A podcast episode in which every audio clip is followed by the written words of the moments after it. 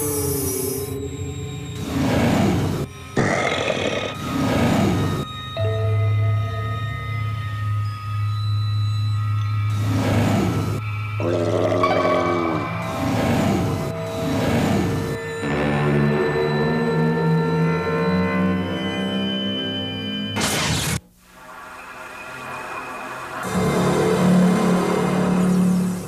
O mistério da confiança quando em meio a confusões é o assunto de Mark Finley nesta apresentação. Confiante em momentos de crise. Até agora temos estudado cinco sessões do livro de Daniel. Portanto, penso que é hora de resumirmos. Vamos fazer juntos, ok? Daniel capítulo 1, ele é o Deus que transforma a derrota em vitória. Daniel capítulo 2, ele é o revelador de segredos. Daniel capítulo 3, ele é o redentor do seu povo. Daniel capítulo 4, ele é o quê? Governador do rei. Isso, Daniel capítulo 5, ele é o Deus da justiça e do juízo. Ele é um Deus cuja misericórdia tem limites. Um Deus que traçou uma, uma linha na areia. Daniel capítulo 6. Agora, na verdade, nós veremos Daniel capítulo 5, versos 30 e 31, antes de começarmos o capítulo 6. Porque Daniel 5 faz a transição para o capítulo 6. Daniel 5, verso 30, vocês se lembram que no capítulo 5, em uma festa de bebedeira, em uma orgia selvagem, onde a mente do rei estava sendo ensopada com álcool, uma mão escreveu na parede, Mene, Mene, Tekel, Parsim Daniel foi chamado e ele interpretou a mensagem. O teu reino foi dividido. Os teus dias terminaram. Deus contou o teu reino e o deu para os medo-persas. As escrituras dizem em Daniel capítulo 5, verso 30, Naquela mesma noite foi morto Belsazar, rei dos caldeus, e Dario, o Medo, com cerca de 62 anos, se apoderou do reino. Então, Babilônia caiu. Nabopolazar, Nabucodonosor, Nebanidas, Belsazar, os grandes reis da Babilônia foram para o fundo, fundo, fundo. E então a Babilônia caiu, Dario, o Medo, tomou o reino. Peguem suas Bíblias e leiam capítulo 6, verso 1. Pareceu bem a Dario constituir sobre o reino a 120 sátrapas que estivessem por todo o reino. E sobre eles três presidentes, dos quais Daniel era um, aos quais estes sátrapas dessem conta para que o rei não sofresse dano. Absolutamente inacreditável. Babilônia cai. E com isso os medo-persas dominaram. E o rei medo-persa pega o assistente do primeiro-ministro, o secretário de Estado, Daniel, e o traz para o seu império e o coloca como vice-presidente. Seria como a União Soviética derrotar a América, pegar os homens da Casa Branca e colocá-los como segundo comandante na Rússia. Ou a América, após derrotar a Rússia, pegar Gorbachev ou Yeltsin para serem segundo comandantes na América. Quando se vence um país, normalmente se depõem os oficiais políticos. Muitas vezes eles são enforcados. Mas Dario viu alguma coisa em Daniel. Mesmo hoje, podemos ser uma vela na escuridão.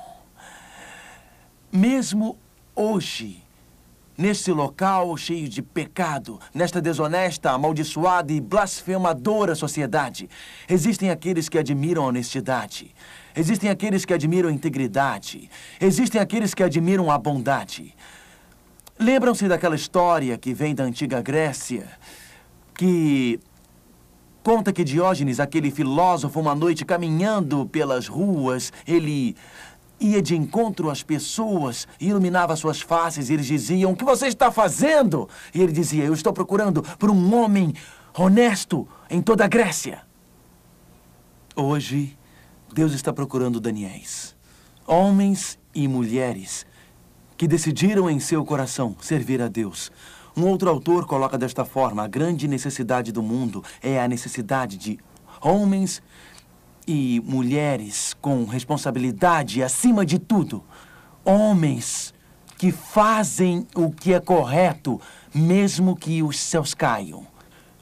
Deus procura nos dias de hoje, homens e mulheres íntegros. Dario achou em Daniel, e ele sabia que existiam muitos escândalos sobre ele.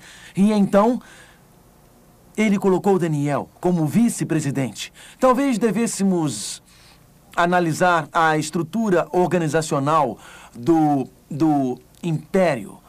Lembram-se que a Bíblia diz que Dario, o rei, derrotou os o, os babilônios, entre os medo-persas, Dario era um medo, ele era o rei. Ele constituiu, como a Bíblia diz, lemos no verso 1, pareceu bem a Dario constituir sobre o reino a 120 sátrapas, que estivessem sobre todo o reino, dos quais Daniel era um. Então temos uma nova estrutura. Quando o império derrotava um outro, existia uma nova estrutura política. Portanto, o rei constituiu três presidentes. Um, dois, três. Ele colocou Daniel como primeiro presidente.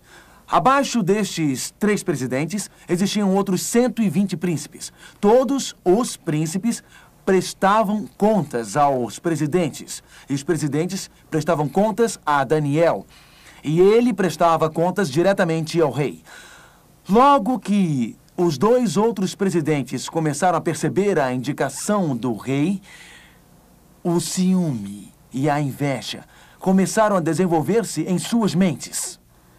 Daniel capítulo 6 revela a consequência do ciúme, revela o perigo de permitir que pecados se desenvolvam em nosso coração e em nossa mente. Verso 3. Então, mesmo Daniel se distinguiu destes presidentes e sátrapas, porque nele havia um espírito excelente. E o rei pensava estabelecê-lo sobre todo o reino. Então os presidentes e os sátrapas procuravam ocasião para acusar a Daniel. Notem, eles eram invejosos. E a sua grande inveja os levou ao ciúme.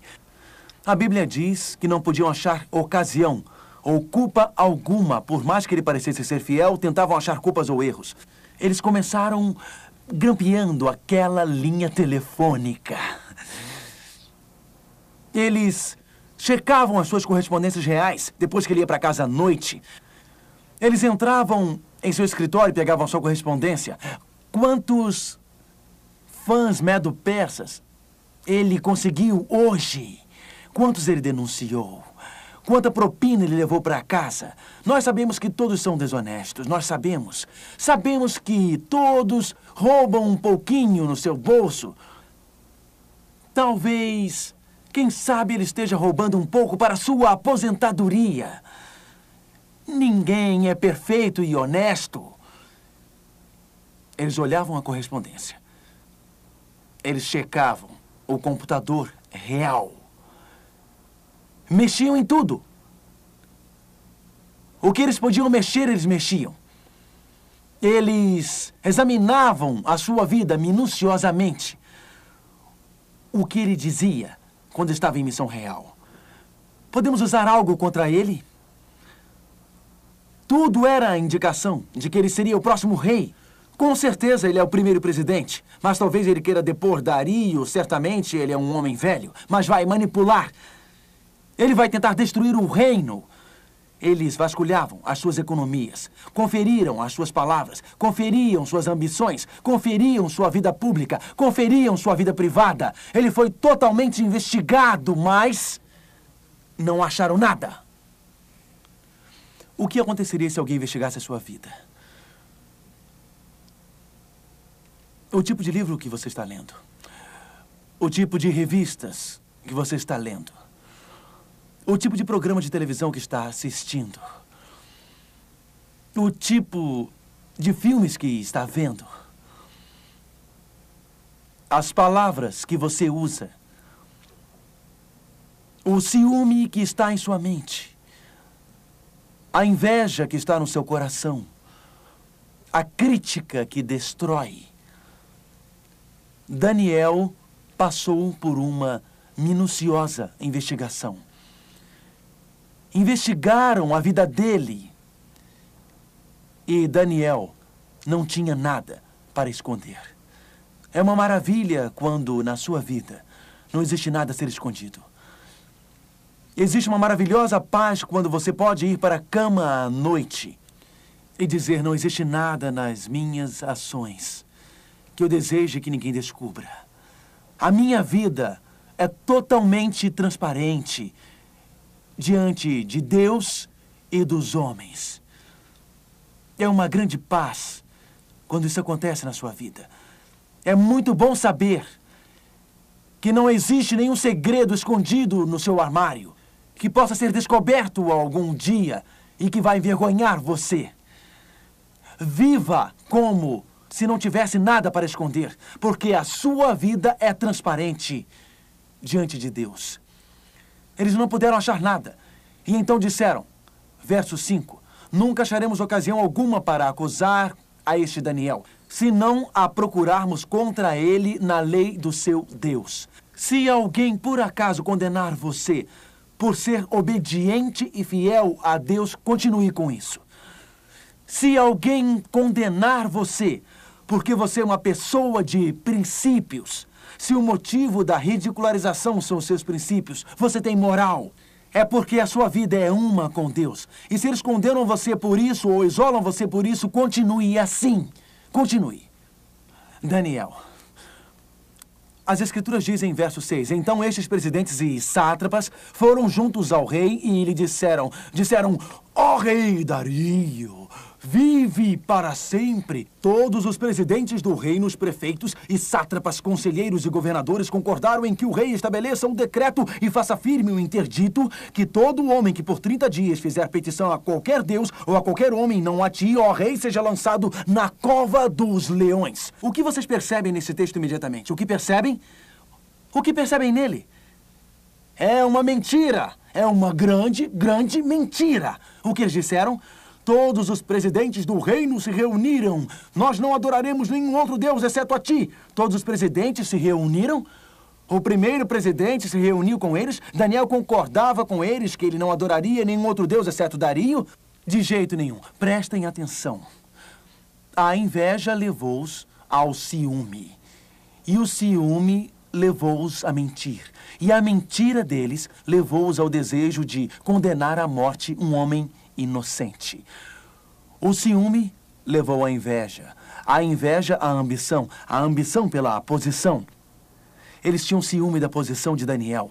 Eles invejavam a posição dele. E isso se desenvolveu e eles se tornaram ambiciosos, mentiram, dizendo: todos os presidentes se reuniram, queriam ver-se livres de Daniel e passaram a desejar matar Daniel.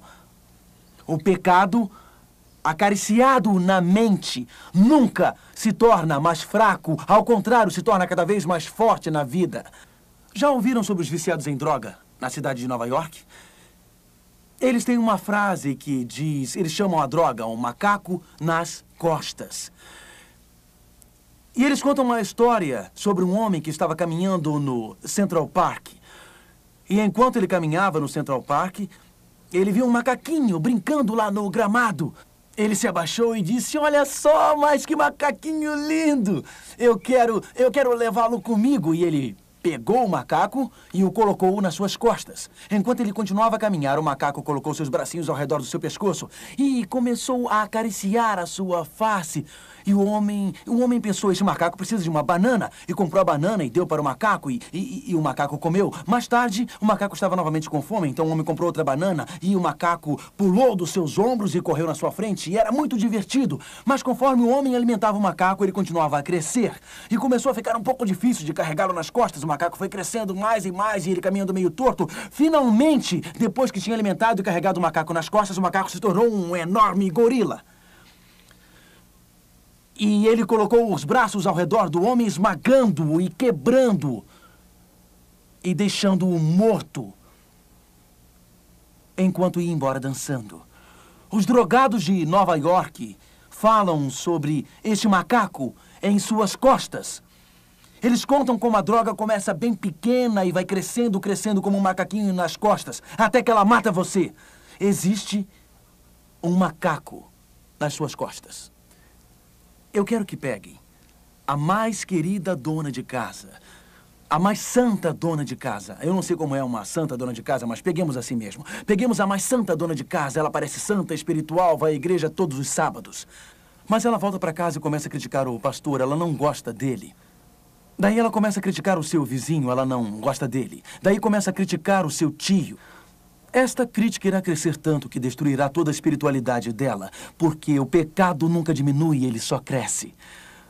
Porque se você começar assistindo alguns programas imorais na televisão, você se tornará dependente destes programas em seis meses. Você será hipnotizado por eles.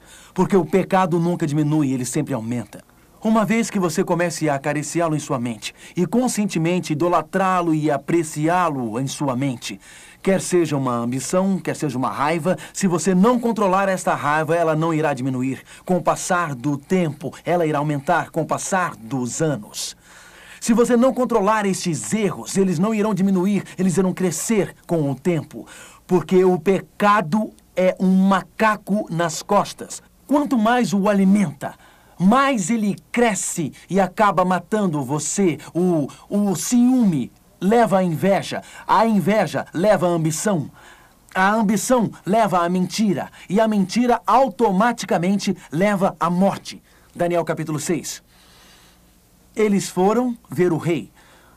Daniel 6, verso 8. Agora, pois, ó rei, sanciona o interdito e assina a escritura para que não seja mudada, segundo a lei dos Medo e dos persas, que não se pode revogar. No Império Medo-Persa, quando uma lei era aprovada, até mesmo o rei não tinha poderes para revogá-la. A lei era um mestre e, uma vez assinada, todos deviam seguir a lei. Por esta causa, o rei Dario assinou a escritura e o interdito. Ora, quando Daniel soube que a escritura estava assinada, lembram-se que lemos no último capítulo sobre, sobre Belsazar. Belsazar sabia, mas não o que, pessoal? O que? Fez. Daniel sabia, mas ele fez. Entenderam? Belsazar sabia, mas não fez nada. Daniel, Daniel sabia e fez. Verso 10. Daniel, pois quando soube que a escritura estava assinada, entrou em sua casa, onde havia janelas abertas da banda de Jerusalém. Três vezes no dia se punha de joelhos e orava e dava graças diante do seu Deus como fazia.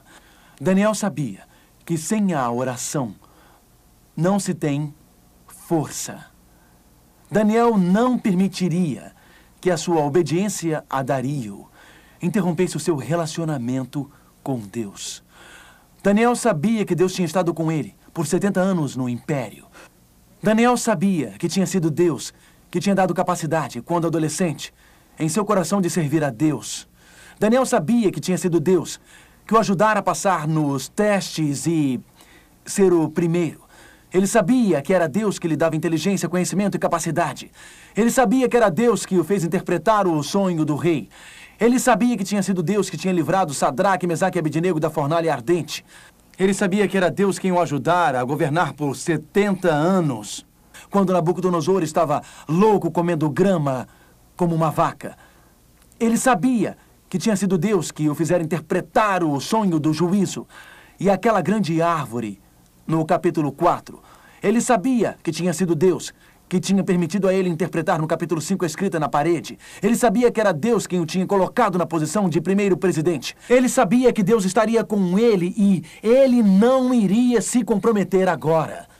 Ele não iria perder a sua fé agora. E Daniel sabia que a fonte da sua força, a fonte do seu poder era Deus. Por isso, lá, ajoelhado, para Daniel a oração não era algo que chegava até o teto e que voltava para baixo. Não era uma coisa sem sentido ou alguma fórmula decorada.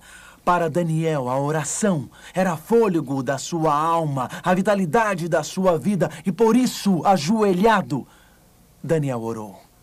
Então aqueles homens foram juntos e, tendo achado Daniel a orar e a suplicar diante do seu Deus, eu quase posso vê-los. Eu posso quase imaginá-los. Eles vão ao rei Dario, eles manipulam o rei Dario. Todos os presidentes do reino se reuniram. Nós todos concordamos. São mentirosos, nem todos concordaram. Dario assinou a lei e eles vão correndo o mais rápido possível. Sabem, eu os imagino Não em sua melhor forma física, porque eles tinham festejado, festejado e bebido e comido tanta coisa, e eles deviam, deviam estar bem gordos, e eles corriam em suas longas túnicas. Vamos falar com Daniel, vamos! Eu gosto muito de imaginar, ali está Daniel ajoelhado, esse gigante de Deus. Ele é honesto, ele é íntegro, seus nervos são de aço. Um homem de fé, ajoelhado para orar. E os outros presidentes espiando através das árvores, olhando para a sua janela. Ah, olha, está lá, está orando, ele está orando, ele está orando. Ah.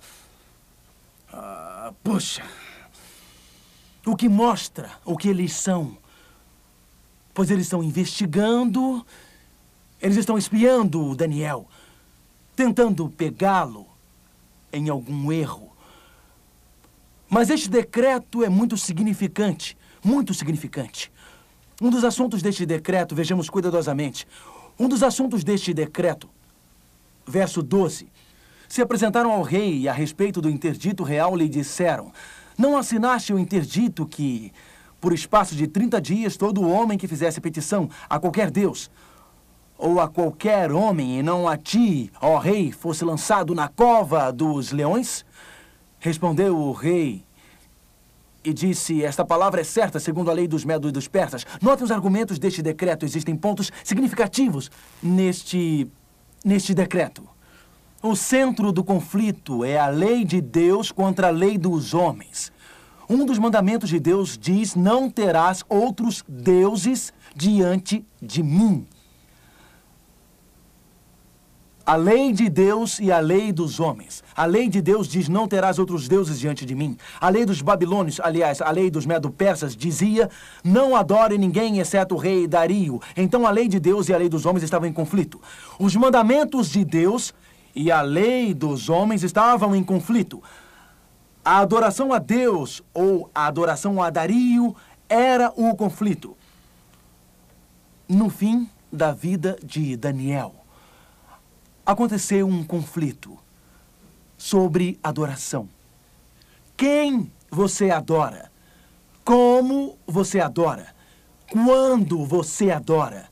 Percebem quem vocês adoram, Deus ou os homens? Como vocês adoram, seguindo as ordens de Deus ou as ordens dos homens? Quando vocês adoram a Deus? Você suspenderia a sua adoração durante esses 30 dias? Digo, nos próximos 30 dias você só pode adorar Dario, portanto aqui tem um problema de tempo. No fim da vida de Daniel, ele enfrentou um teste de lealdade para com a lei de Deus e a sua adoração. E no fim dos tempos, um teste será feito de novo, que fará com que todos os homens voltem a adorar o seu Criador. Vamos fazer uma pequena pausa em Daniel 6, deixem os seus dedos marcando, e vamos para Apocalipse 14. No momento chamado final dos tempos, nas últimas horas da nossa história, mais uma vez, o assunto será adoração. Mais uma vez, o assunto será fidelidade. Mais uma vez, o assunto será obediência. Apocalipse, capítulo 14, do verso 6 em diante. E vi outro anjo voando pelo meio do céu. Quando Deus fala de um anjo voando nos céus, significa a palavra de Deus chegando rapidamente aos confins da terra tendo um evangelho eterno para pregar aos que se assentam sobre a terra, e a cada nação e tribo, e língua e povo. Aqui temos uma mensagem universal, que vence todas as fronteiras geográficas, penetrando em todos os diferentes grupos idiomáticos, chega a todos os países do mundo, dizendo em grande voz temei a Deus e dai-lhe glória. A palavra temei não significa aqui ter medo, mas sim ter reverência a Deus e a sua glória. Pois é chegada a hora do seu juízo e adorai, adorai aquele que fez o céu, a terra e o mar e as fontes das águas. A mensagem é Reverenciem Deus. Estamos vivendo nos dias do juízo final. E adorem aquele que fez os céus e a terra e as profundezas do mar. Quem fez os céus, a terra e as profundezas do mar? Como chamamos, amigos? Qual é o nome dele? O chamamos de o Criador. Aqui está o chamado para adorar o Criador. Sermos fiéis ao Criador. Se, se vocês lerem o verso 9. Seguiu-se a estes outro anjo, o terceiro, dizendo em grande voz: Se alguém adora a besta. No verso 7, diz: adorai o Criador. No verso 9 diz: não adorem o quê? A besta. No verso 12, diz como não adorar a besta. Verso 12: Aqui está a perseverança dos santos, os que guardam os mandamentos de Deus e a fé em Jesus. Então o verso 7 diz: adorem o Criador. O verso 9 diz: não adorem a besta. E no verso 12 diz: Aqueles que não adoram a besta têm fé em Jesus e isto conduz à obediência. Nos dias de Daniel, um líder humano assinou um decreto que proibia adoração genuína. Nos nossos dias, um líder humano irá unir o Estado e a Igreja e farão um decreto que proibirá a adoração genuína. Daniel 3 e Daniel 6 são experiências paralelas. Em Daniel 3, um rei assinou um decreto que dizia: quem não ajoelhar e adorar a imagem irá para a fornalha. Mesaque, Sadraque e Abednego foram fiéis e leais. Em Daniel 6, no fim da vida de Daniel, Dario assinou um decreto. Aquela era uma lei, uma lei de Estado, cuja punição máxima era a morte caso esta lei não fosse respeitada. Nos últimos dias, conforme Apocalipse, haverá um decreto similar. O problema será a adoração, o problema será a lealdade, o problema será a obediência. Minha pergunta é: se hoje achamos difícil servir a Deus com tanta liberdade que nós temos, se a pressão de algumas pessoas na escola, no trabalho ou em casa que não são cristãs, na vizinhança, no nosso clube, se estas pressões nos levam a nos conformarmos, hoje, como faremos na crise dos últimos tempos? Pensam que Daniel se preparou para a crise de sua vida naquele momento? Ou ele já estava se preparando, tomando as decisões certas ao longo do caminho. O decreto, voltando para Daniel 6. E o rei viu imediatamente o que estava acontecendo. O rei percebeu. O rei percebeu imediatamente o que estava acontecendo. No conflito final, os problemas serão a lealdade, a obediência e a adoração, assim como nos dias de Daniel. Os problemas foram a lealdade para com Deus, obediência a Deus e adoração a Deus. Então, Daniel 6, versos, é, é, verso 16. Então, o rei ordenou que trouxessem a Daniel e o lançassem na cova dos leões. Disse o rei a Daniel, o teu Deus, o teu Deus a quem tu continuamente serves, que ele te livre. Até mesmo Dario reconheceu que Daniel era um servo de Deus, na verdade. Antes deste verso, olhem lá, versos, versos 14 e 15.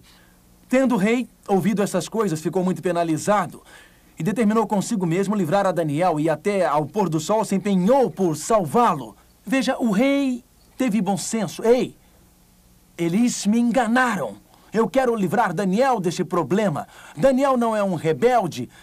Verso 15. Então aqueles homens foram juntos ao rei e lhe disseram: Sabe, ó rei, que é a lei dos medos e dos persas, que nenhum interdito ou decreto que o rei sancione se pode mudar.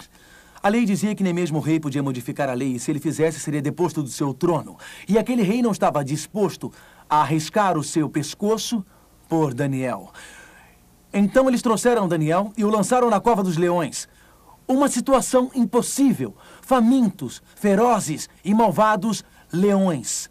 E Daniel é lançado dentro da cova e uma pedra foi trazida. A abertura da cova é selada. O rei sela com o seu anel. Verso 18 é um clássico. Então o rei se dirigiu para o seu palácio. Passou a noite em jejum e não deixou trazer à sua presença instrumentos de música e fugiu dele o sono. Imaginem, o rei foi para casa aquela noite, o rei sabia que tinha errado. Ele suava, gotas de suor brotavam da sua fronte e rolavam pela sua face. O seu estômago doía, ele não estava tranquilo, ele caminhava pelo palácio e seus, seus servos se inclinavam e se inclinavam. Saiam do meu caminho! Ele estava tremendamente irritado. E os servos dizem: Senhor, aqui está o seu jantar. E ele disse: Eu não quero nada! Tire esse porco recheado daqui! Eu não vou comer nada! Eu não vou comer nada hoje à noite! Ele foi para a cama e um servo sorridente veio e disse: Aqui está o seu chá com bolachas. Ele disse: Não quero nada! Ele vestiu um pijama real. Ele entrou em seus lençóis de seda. E apoia essa noite a sua cabeça no travesseiro e lá vem a banda. Veio o músico tocando as canções de Ninar e ele disse: Sai do meu quarto! A Bíblia diz que ele jejuou aquela noite que não quis ouvir música durante toda a noite. Ele estava agitado. Estava agitado. Durante toda a noite, ele estava agitado. Vocês podem imaginar? Ele estava no palácio ele não podia dormir.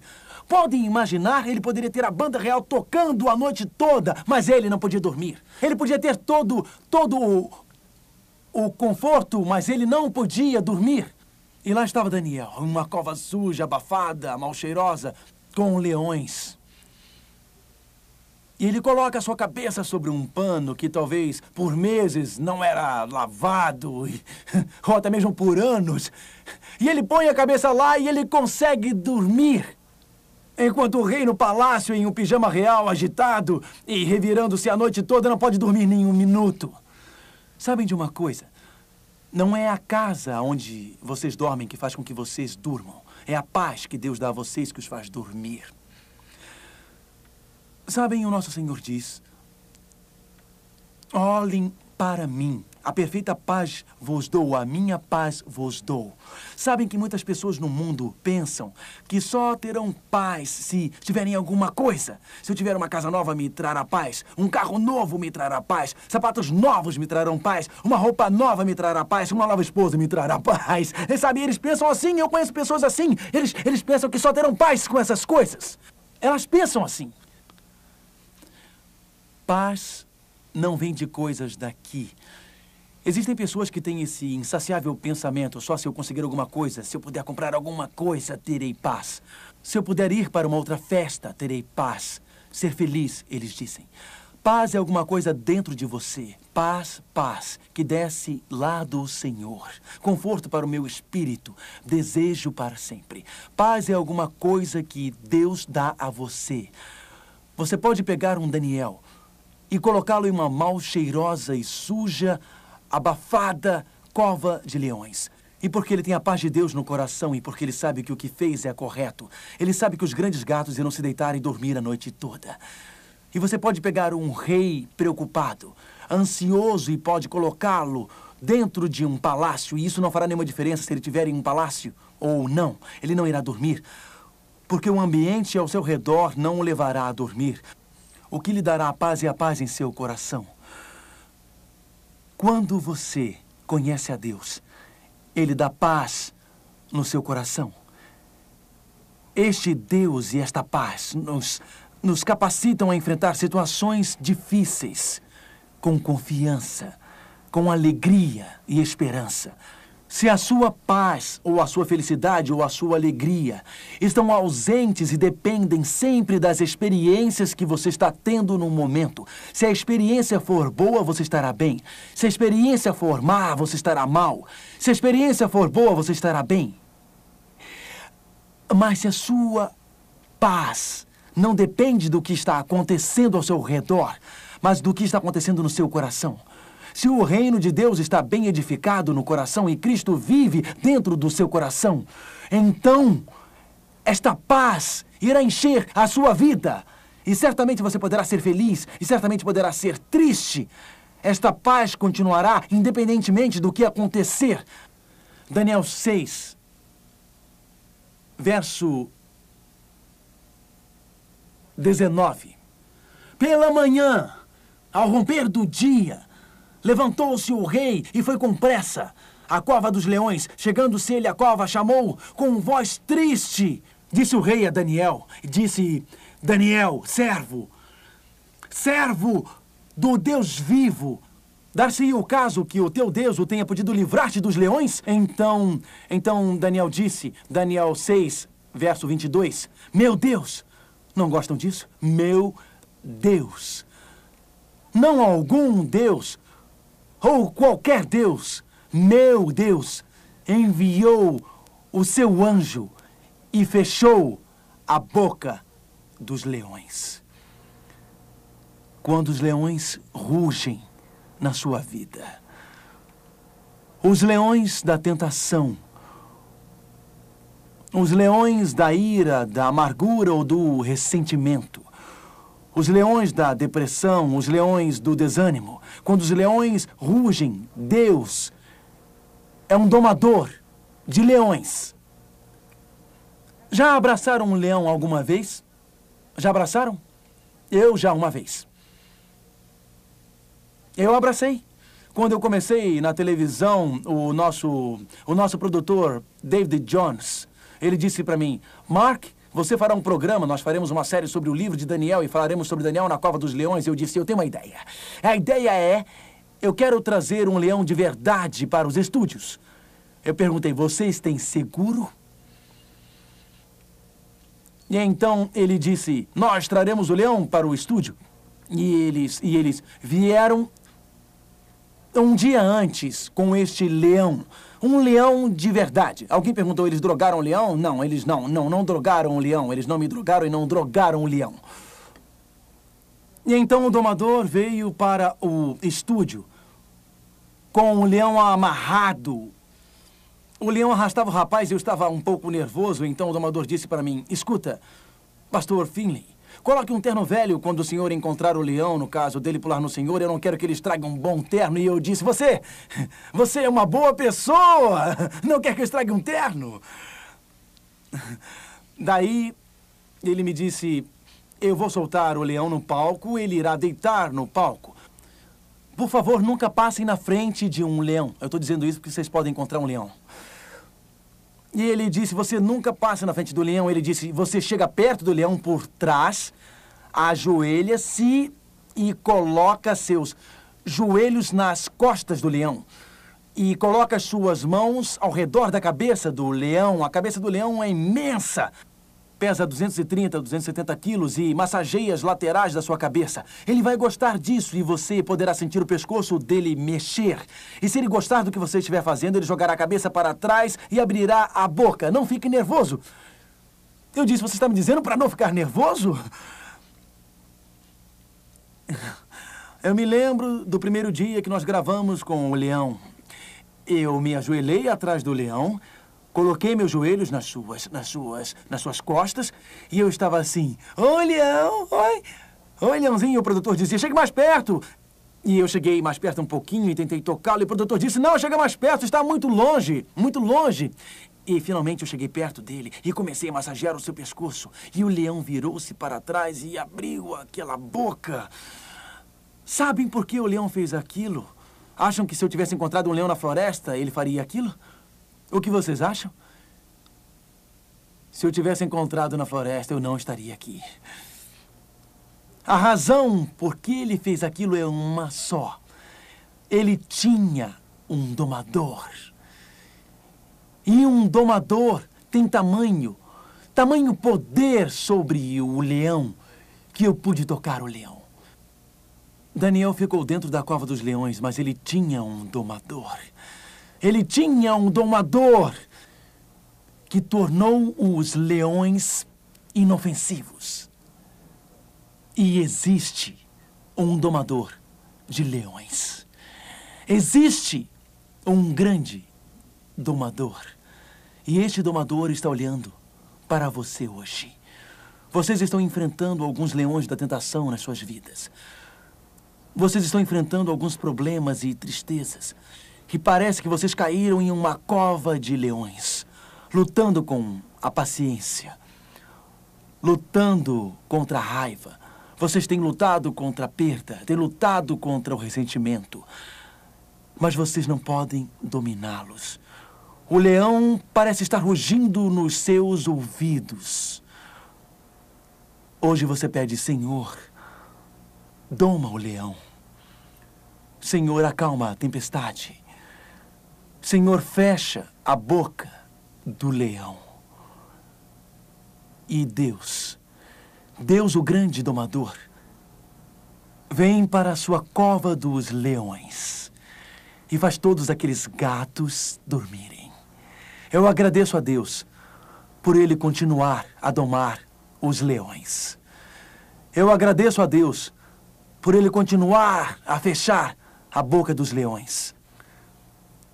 Eu agradeço a Deus por Ele continuar a tornar os grandes gatos da minha vida inofensivos.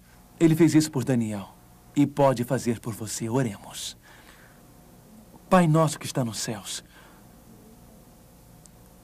Tu és o grande domador de leões. E quando a vida se torna dura, e o caminho longo, os dias são difíceis, e o leão parece rugir em nossos ouvidos, tu continuas a fechar a boca dos leões. E continua a dar-nos paz em meio à tempestade. Nós te agradecemos muito, porque tu estás aqui e nós podemos chamar-te do fundo do nosso coração exatamente quando precisamos. Exatamente quando erro, quando tenho medo, quando eu mais preciso. Obrigado por isso, querido Jesus. No nome de Cristo. Amém.